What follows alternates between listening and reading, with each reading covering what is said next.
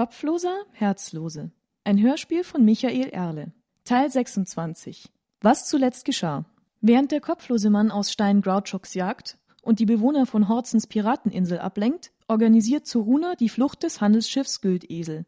Grouchox hat inzwischen erfahren, dass der Kopflose ihn des grauen Messers wegen jagt, das sein koboldischer Ziehvater ihm zur Obhut gegeben hatte. Er will ihn deswegen zur Rede stellen.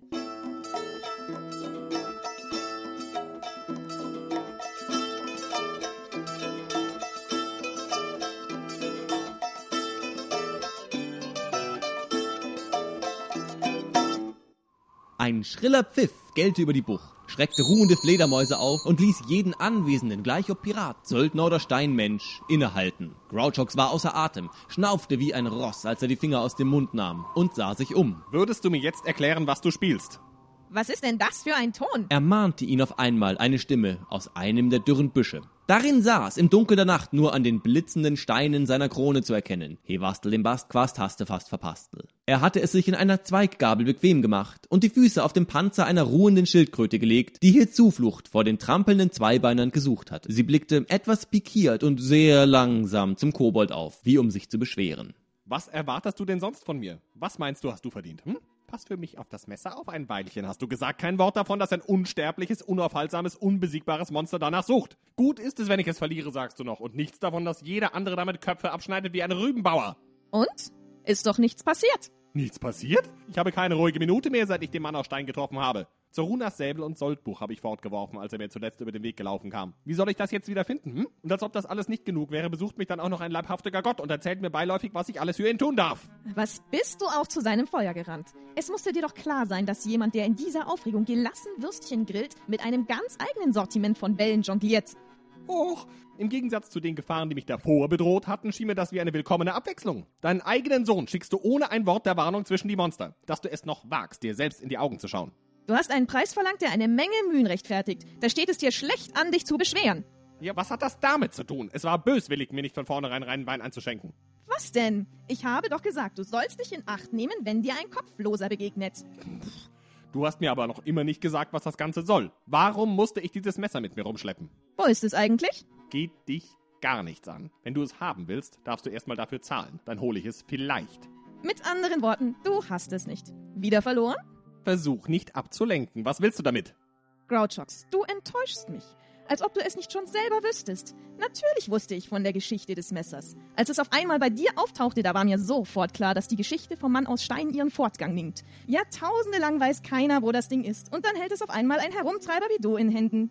Und da musstest du dich natürlich einmischen. Soll ich mir eine solche Gelegenheit entgehen lassen? Sag mir eine einzige Sache in den letzten tausend Jahren, die so viel Spaß versprochen hat. Ah, du meinst, die so viel Unheil anrichten kann? Ach, was Unheil. Was wollen denn die Menschen noch mehr Land?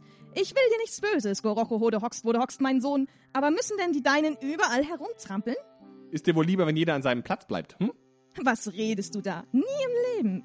Es soll doch alles drüber und drunter gehen, kein Stein soll auf dem anderen stehen. Und wenn am Ende eines Tages nicht der Abend folgt, sondern der Morgen, dann will ich erst Ruhe geben. Doch schon der zweite Sonnenaufgang in Folge macht mir Sorgen. Und ich fordere und strebe, dass sich das ändert, dass es wechselt, kurz, dass es lebe. Stillstand ist Tod und Ordnung ist der Moder, der an allen Körpern nagt. Drum bin ich, der sich niemals gleich bleibt, jung, der alte Mann aber betagt. Also gut. Du machst das alles nur, damit dir nicht langweilig ist. Lass doch dem Alten seinen Willen, dann wird sich schon genug verändern. Das genau ist doch sein Plan.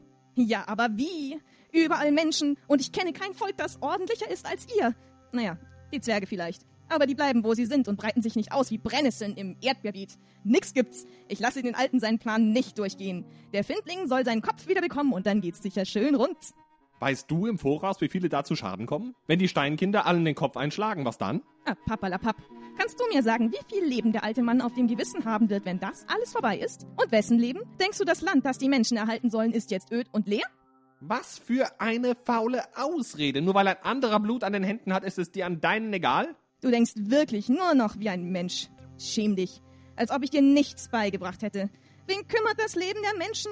Kein Kobold kann sich mit so etwas abgeben. Wo kämen wir denn hin? Ah, die Welt ist schlimm genug. Da müssen wir uns unsere Aufgabe nicht noch dadurch erschweren, dass wir auf diejenigen aufpassen, die es nicht selber können. Ja, so seht ihr das immer. Du und Referseb und die ganzen Verwandten und alle Kobolde und Klabauter. Hauptsache, ihr habt euren Spaß. So ist es eben.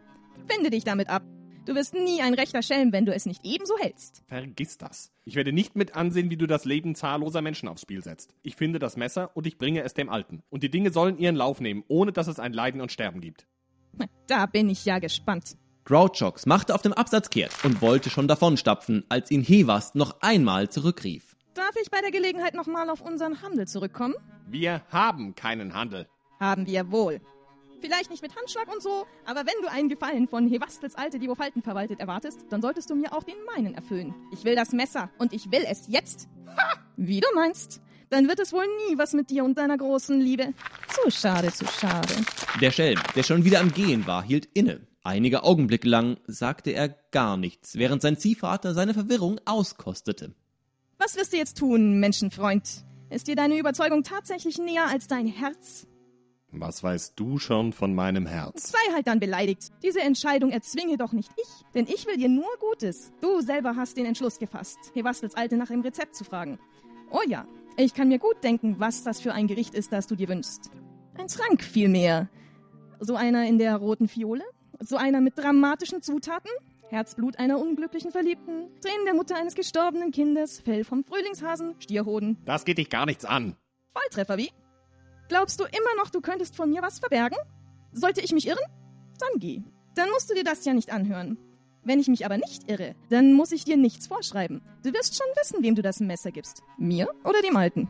Auf, auf, die Zeit bleibt nicht stehen, der Findling nicht und auch deine teure Zuruna hat ihre Sorgen. Du wirst noch den ganzen Spaß verpassen. Zuruna hat Sorgen? Was meinst du? Geh und sieh es dir selber an, auf eurem Schiff. Aber pass auf, dass sie dich nicht einen Kopf kürzer macht. Mit einem finsteren Blick über die Schulter machte sich Grouchox davon. Bevor er außer Hörweite war, setzte sein Ziehvater aber noch einmal nach. Denk dran, wenn du mich suchst, ich bin immer in der Nähe. Und wenn ich dich nicht suche, dann auch.